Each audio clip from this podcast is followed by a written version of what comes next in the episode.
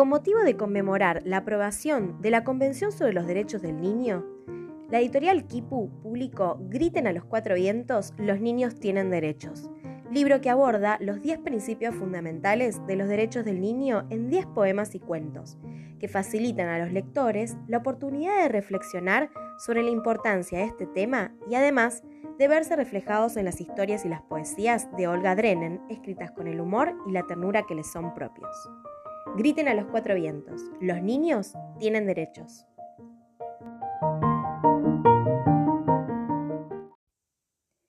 A lo largo del tiempo, muchas personas defendieron los derechos de los niños que estaban indefensos.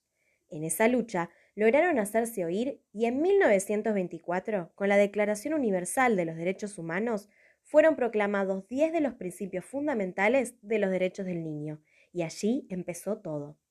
Años después, comenzó a discutirse una nueva declaración que protegiera aún más el bienestar de niños y niñas, Así, el 20 de noviembre de 1989, en la ONU, se afirmó la Convención sobre los Derechos del Niño, en la que se aprobaron 54 artículos que ampliaron los principios fundamentales. Por eso, el año pasado, recordamos el aniversario número 30 de aquel gran momento. En nuestro país, todos los 27 de septiembre se celebra el Día Nacional de los Derechos de Niños y Adolescentes, en conmemoración de la sanción de la ley número 23.849 que aprobó en el derecho interno la Convención sobre los Derechos del Niño y sentó las bases del sistema de protección integral de derechos de la niñez y la adolescencia en Argentina. Pero, con todas estas palabras que estamos diciendo, ¿cuáles son esos derechos que las niñas, niños, niñas y adolescentes de nuestro país tienen?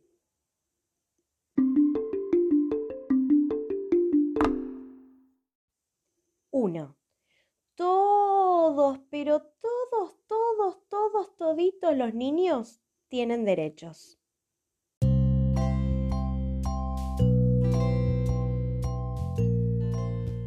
Una tarde, Yolanda Q, la rana, saltó para acercarse a un grupo de animales que conversaba junto a la laguna.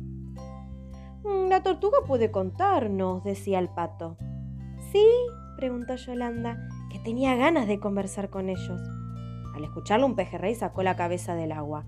Silencio, dijo, a usted le falta crecer, no puede hablar. Entonces la rana retrocedió sin decir ni a y se escondió debajo de una hoja grande. ¡Ay, tengo frío! Comentó una cigüeña que se había metido en el agua. Y póngase un rato al sol, aconsejó Yolanda desde su refugio. Pero la cigüeña abrió las alas con fastidio y no le prestó atención. Los demás se miraron unos a otros con un gesto de aburrimiento y le dieron la espalda. Durante un rato y debajo de la hoja la rana los escuchó divertirse. Mm, los animales que más le gustan a las abejas son los que tienen los ojos color miel, dijo el pejerrey. se rió Yolanda que se había acercado al grupo sin ser vista. Pero su carcajada hizo que todos giraran la cabeza para mirarla. ¿Qué hace acá todavía? preguntó la cigüeña. Vaya enseguida a dormir. No tengo sueño, contestó la rana. No quiero irme.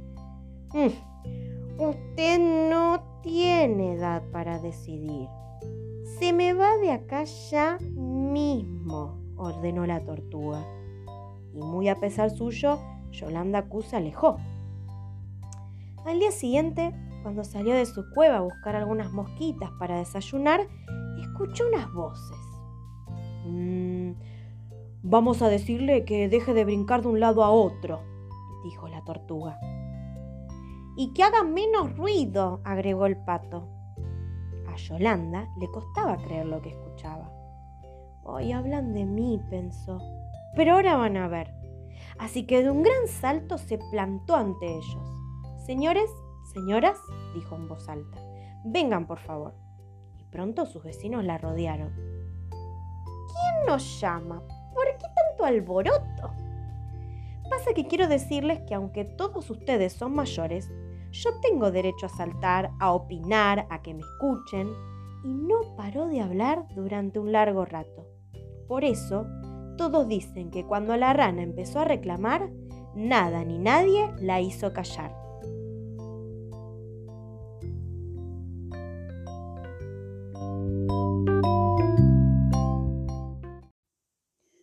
Dos.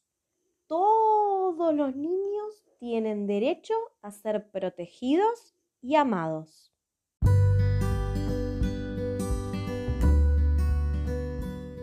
¿Qué contamos? ¿Qué decimos? ¿Qué venimos a pedir? Un paraguas por si llueve y un abrazo porque sí. Abrazo que nos abrigue el cuerpo y el corazón. Y un paraguas que nos cubra por si llueve desamor. Un abrazo por si llueve y un paraguas porque sí. Les contamos, les decimos que venimos a pedir.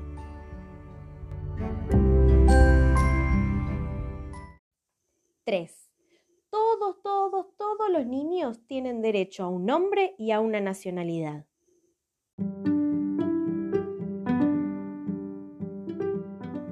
Había una vez un reino muy, muy lejano donde vivía un jovencito que no tenía nombre. Por eso todos lo llamaban Nadie. Con el tiempo, Nadie creció y empezaron los problemas. ¿Alguien quiere escuchar una historia de dragones? preguntó un día uno de los ancianos del palacio. Nadie, contestaron sus amigos a coro, y todos se quedaron sin cuentos. Noches después, la cocinera preparó manzanas con miel. ¿Quién quiere comer manzanas? dijo. Nadie, contestaron los amigos del jovencito, que sabían cuánto le gustaban. Pero una vez que lo dijeron, ninguno de ellos comió manzanas. ¿Alguien quiere jugar? dijo uno de los compañeros. Nadie, fue la respuesta que recibió. Así que todos se quedaron sin jugar. Nadie pensó que tenía que hacer algo para solucionar su problema, porque si las cosas seguían así, sus amigos iban a alejarse de él. Entonces, corrió a presentarse ante los consejeros del rey. Quiero tener un nombre de verdad, un nombre en serio, un nombre nombre, dijo él. Pero los consejeros ni lo miraron. Quiero tener un nombre de verdad para que todos sepan quién soy, pidió al rato en medio del salón del trono. Quiero tener un nombre de verdad, repitió el eco y resonó en todos los salones del palacio. El rey, que descansaba en sus habitaciones, lo escuchó. ¿Quién grita? preguntó a su asistente. Nadie, contestó el hombre. ¿Cómo nadie? Entonces el hombre le explicó lo que pasaba. Quiero ver a ese muchachito ya mismo, dijo el monarca en cuanto su asistente dejó de hablar. Pronto, nadie estuvo frente al rey. Majestad, contestó nadie, le pido que me perdone si grité, pero no puedo vivir sin un nombre. Ya estoy harto. Ni yo te pido que lo hagas, contestó el soberano. Desde hoy ordeno que te llames Gonzalo, que significa el que está dispuesto a luchar. Y desde ese momento, Gonzalo y sus amigos jugaron, escucharon cuentos y nunca, nunca más dejaron de comer manzanas con miel. 4. Todos los niños tienen derecho a disfrutar de alimentación y viviendas adecuadas.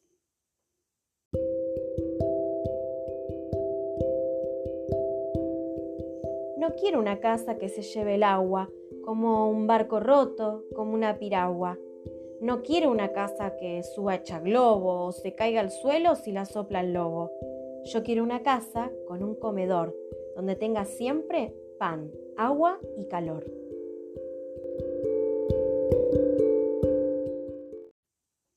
5. Todos los niños tienen derecho a recibir atención y cuidados especiales.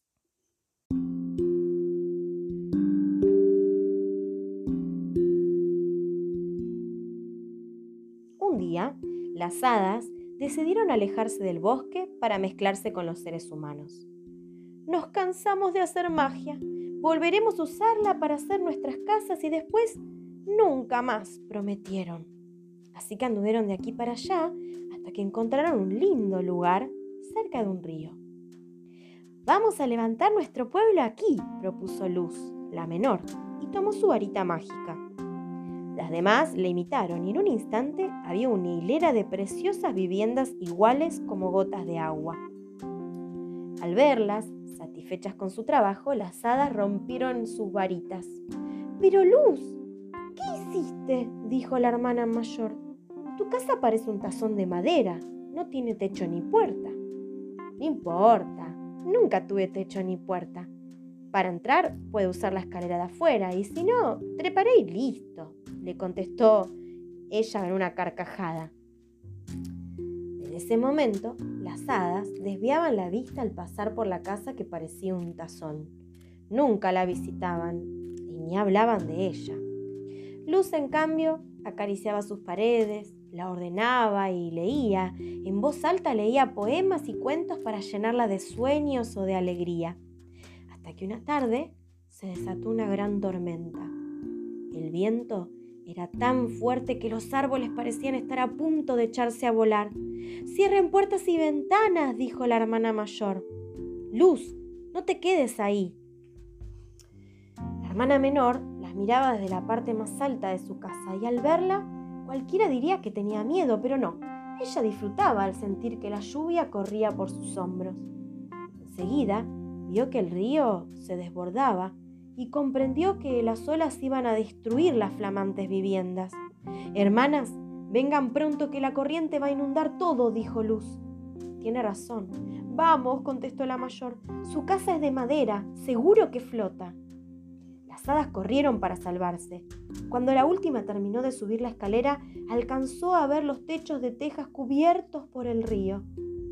La corriente empujó la vivienda hasta que dejó de llover y el agua se detuvo en otro sitio tan bonito como el que había quedado atrás.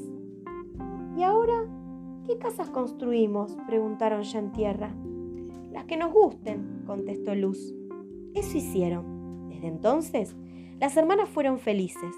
Tuvieron viviendas de distintas formas, tamaños y colores, con o sin techo, con paredes de madera o de ladrillo.